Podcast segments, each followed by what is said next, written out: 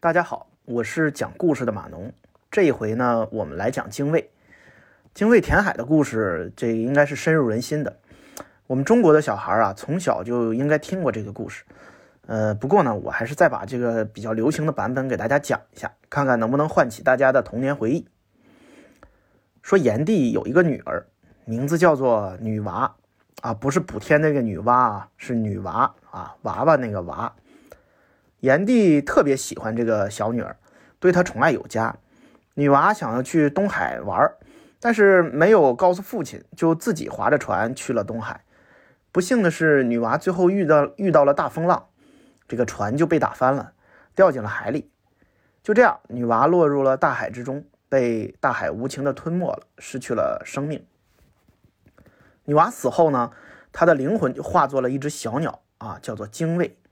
精卫痛恨大海无情的夺去了自己年轻的生命，就决定复仇，因此不停的从发鸠山上衔来石子、树枝，想要填平东海。大海嘲笑着精卫：“就算你重复这样一百年，也休想休想将我填平。”精卫说：“就算一千年、一万年，到宇宙的尽头，我也要把你填平。”大海问精卫：“你为什么要这样呢？”精卫说：“你无辜的夺去了我年轻的生命，以后还有可能这样夺去其他人的生命，我是不会放弃的。”就这样，一复一日，年复一年，精卫从不停歇。后来，东海上飞过一只海燕。它被精卫的精神所打动，与精卫结成了夫妻，生下了很多小鸟。这个雌的像精卫，雄的像海燕。直到今天，精卫和他的孩子们还在一直不停的填海。啊，这就是现在比较流行的精卫填海的故事。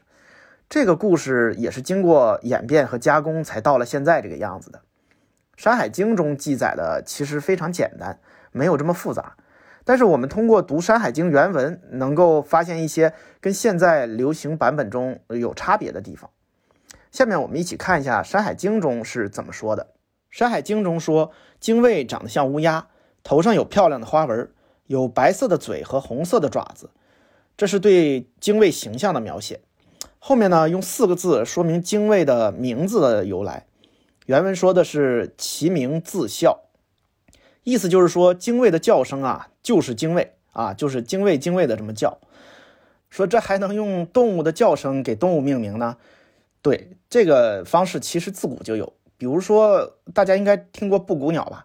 这个布谷鸟的名字就是从它的叫声来的。嗯，还有蛐蛐儿啊，这个是北方的一种我们对蟋蟀的这这样的一种叫法。比如说，还有猫。猫这个名字啊，其实古代在这个“猫”这个字在古代通苗啊，就是去掉反犬旁那个苗。那这个其实也是通过叫声给给这个动物命名啊。呃，我家孩子还提供了一个，就是说这个叫皮卡丘哈，当然这是玩笑哈。那么说完了这个精卫的长相和他的名字之后，就《山海经》中就开始讲他这个填海的这个故事了。说炎帝的小女儿叫女娃。到东海游泳，结果就掉到海里溺亡了。后来呢，变成了精卫鸟啊，就经常衔来石头和树枝。这里说衔石头和树枝干什么呢？原文写的是“阴于东海”啊，这个“阴”是什么意思啊？这个在《说文解字》中啊，这个“阴”是堵塞的意思啊，就是堵住的意思。我们说精卫填海不是为了将海填平，而是要堵住大海。呃，到这儿，《山海经》中这个精卫填海的故事就说完了。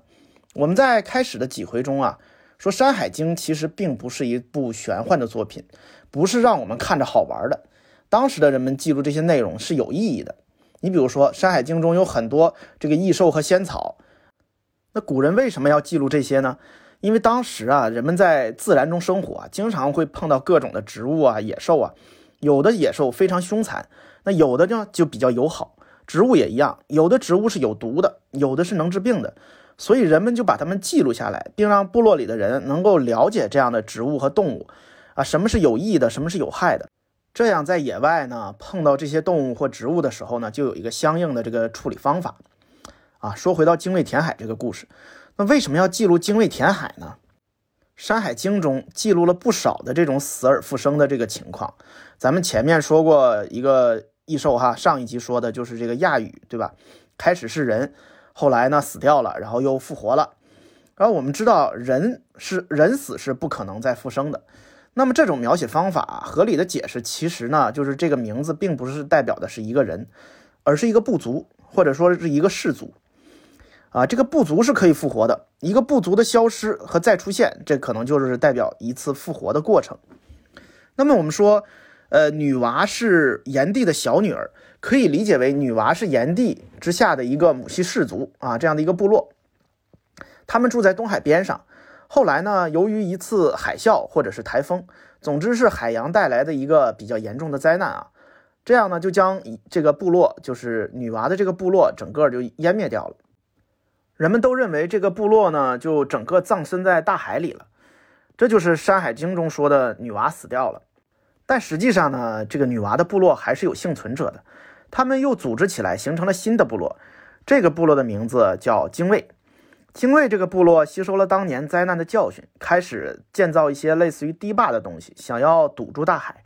这就是《山海经》中说的“以阴于东海”啊，就是想堵住东海的水，而不是要把东海填平。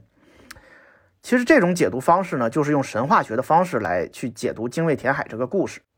现在精卫填海的故事用来表达一种锲而不舍的精神，而最开始呢，这个故事想要说明的是人们如何面对大自然。如何应对灾难？好了，今天就到这吧。我是讲故事的码农，咱们下一回再见。